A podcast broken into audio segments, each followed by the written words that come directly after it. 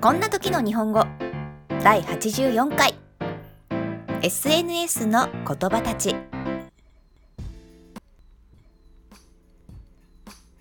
Hello everyone, I'm Megumi. How are you going? This podcast tells you how should you say this situation in Japanese and what does Japanese word mean. Let's keep studying Japanese with me. こんにちは、めぐみです。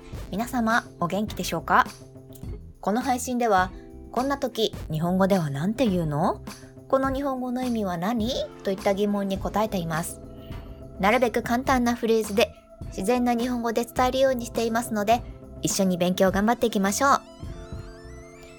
第84回目に紹介するのは、SNS の言葉です。最近日本語の辞書が改訂されるというニュースが話題に上がりました。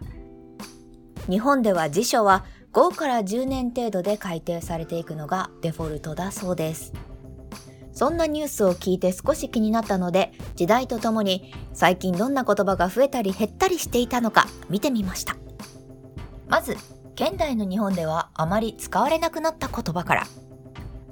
これには、着メロ、着歌、赤外線通信など携帯電話を使うことが減った現代人の影響を受けて減ってしまったことが伺えます。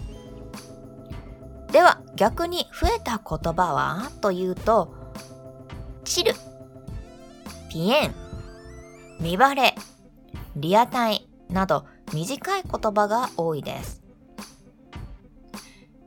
一つずつ簡単に意味を説明するとチルはチルアウトの略で、落ち着く、くつろぐ、まったりする、のんびりやりましょうといった意味です。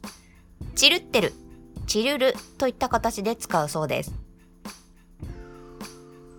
ピエンは泣いている様子を表します。泣きたいほどになんとかだと伝えたい時に使います。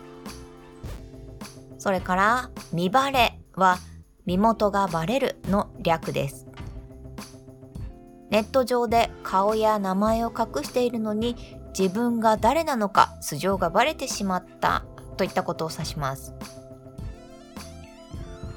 そして最後にリアタイはリアルタイムの略です。多くの場合、リアルタイムで主張していることを指します。今まさに流れているその時間帯に映像や音楽を聴いたり見たりすることです。特に SNS だと文字制限があるせいか短い言葉が気に入られやすい傾向にあります。そして親しい間柄ではそれがそのまま会話内で使われることもよくあります。ちょっとこなれた日本語として覚えておくのもいいかもしれません。